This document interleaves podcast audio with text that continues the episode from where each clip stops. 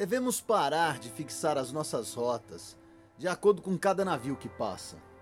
Pelo contrário, devemos fixá-las de acordo com o rumo que temos que seguir pelas estrelas. George Marshall disse isso. E o que tem isso a ver com o nosso bate-papo de hoje? Tem tudo a ver. Nós vamos falar sobre oração.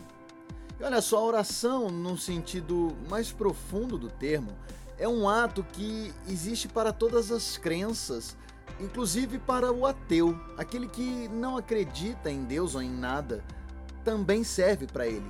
Porque a oração nada mais é do que um pedido de algo que está intimamente ligado para conosco. Cada ser humano tem um desejo, uma necessidade, e a oração nada mais é do que a expansão desse pedido, desse desejo, dessa intimidade.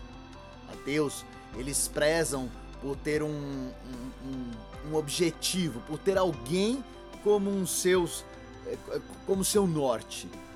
E ali quando eles firmam e frisam isso, mesmo que seja em sua própria capacidade, eles estão expressando uma oração. Qual é o grande problema disso tudo? Ou melhor, qual é o grande problema quando expressamos a nossa oração no lugar errado? É porque estamos expressando a nossa oração em qualquer navio que passa.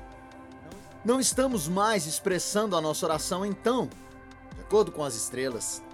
A nossa oração, ela tem que ter um, um direcionamento certo e correto.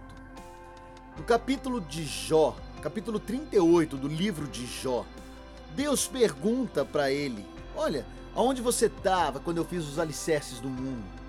E ali Deus identifica claramente que ele é muito mais do que as estrelas. Pergunta que eu tenho hoje é se de verdade tenho eu orado como deveria. Tenho eu intensificado o íntimo do meu ser para ter um rumo na conformidade das estrelas? Ou seja, tem sido a minha oração para algo realmente bom e benéfico? Para aquele que vai realmente suprir as minhas necessidades ou não? A oração parece que caiu em desuso, não é? Hoje temos orações rápidas, como se estivéssemos batendo cartão para cumprir um requisito, um sistema. Não temos mais intensificado horas do nosso viver, da nossa vida, do nosso dia, para falar da nossa intimidade. Quanto tempo temos orado, hein? E para quem temos orado?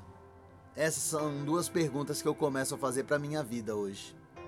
E você? Tem orado? Se sim, para quem? E se tem sido feita a oração por tua parte, com qual intensidade você clama pelos desejos do teu ser.